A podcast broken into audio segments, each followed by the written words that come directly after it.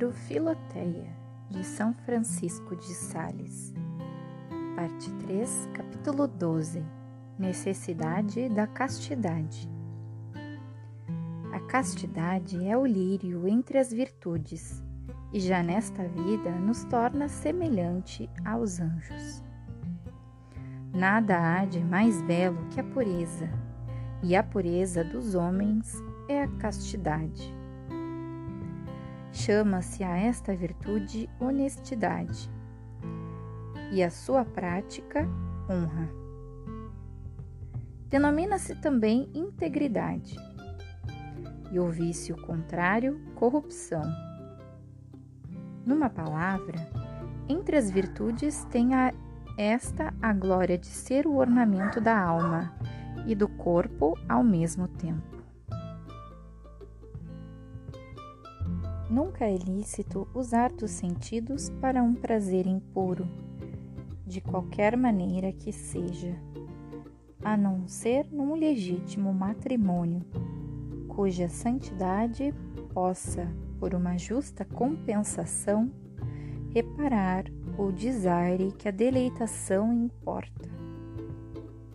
E no próprio casamento, ainda se há de guardar a honestidade da intenção para que, se houver alguma imperfeição no prazer, não haja senão honestidade na vontade que o realiza.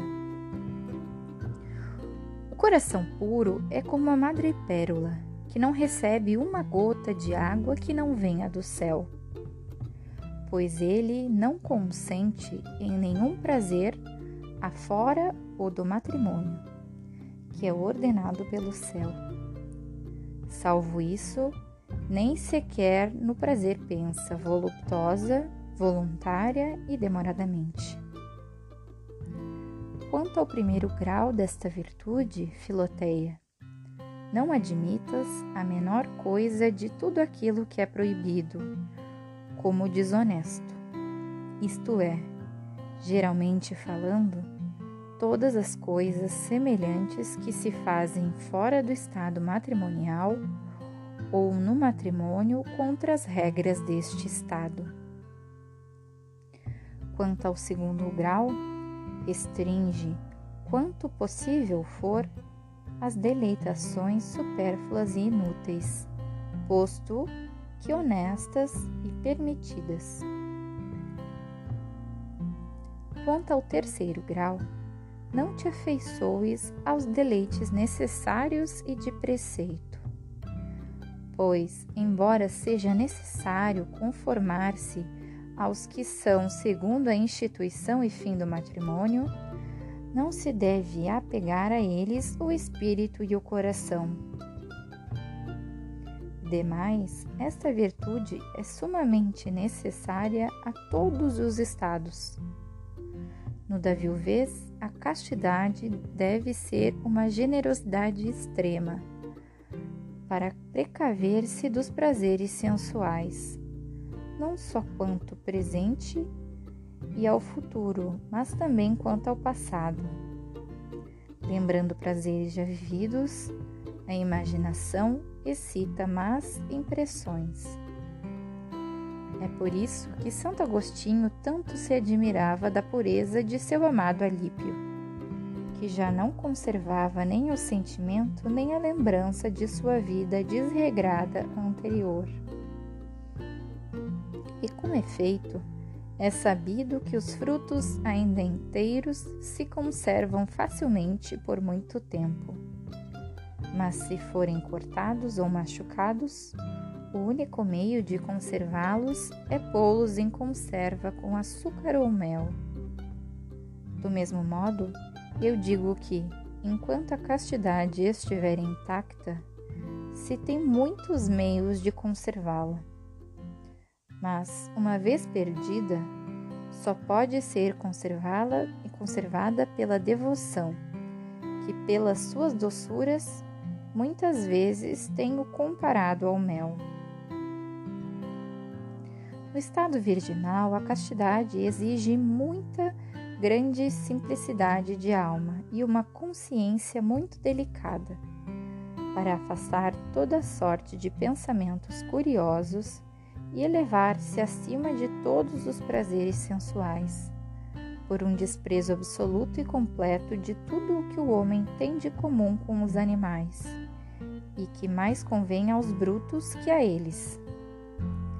Nem por, nem por pensamento duvidem essas almas que a castidade é muito superior a tudo o que é incompatível com a sua perfeição.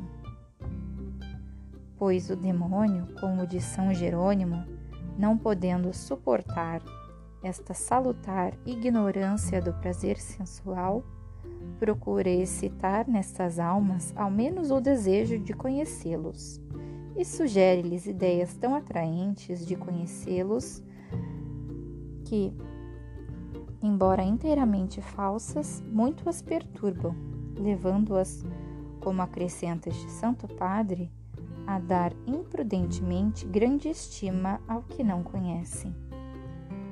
É assim que muitos jovens, seduzidos pela ilusória e tola estima dos prazeres voluptuosos e por uma grande curiosidade sensual e inquieta, se entregam a uma vida desregrada, com perda completa dos seus interesses temporais e eternos. Semelhando-se às borboletas, que, pensando que o fogo é tão doce quanto belo, se atiram a ele e se queimam nas chamas.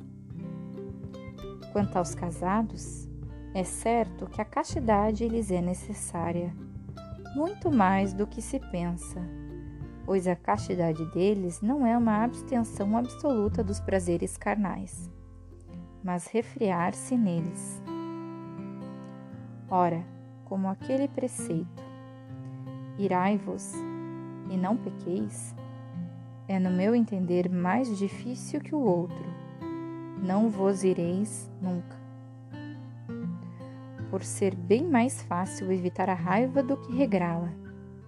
Assim também é mais fácil a abstenção total dos prazeres carnais do que a moderação deles.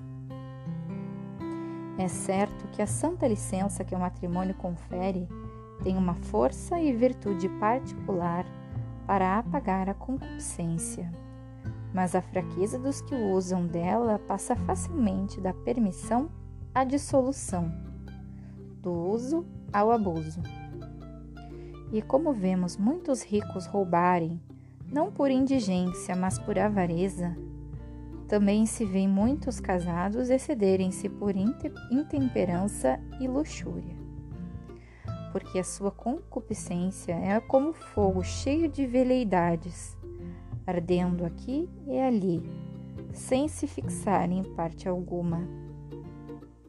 É sempre perigoso tomar remédios violentos.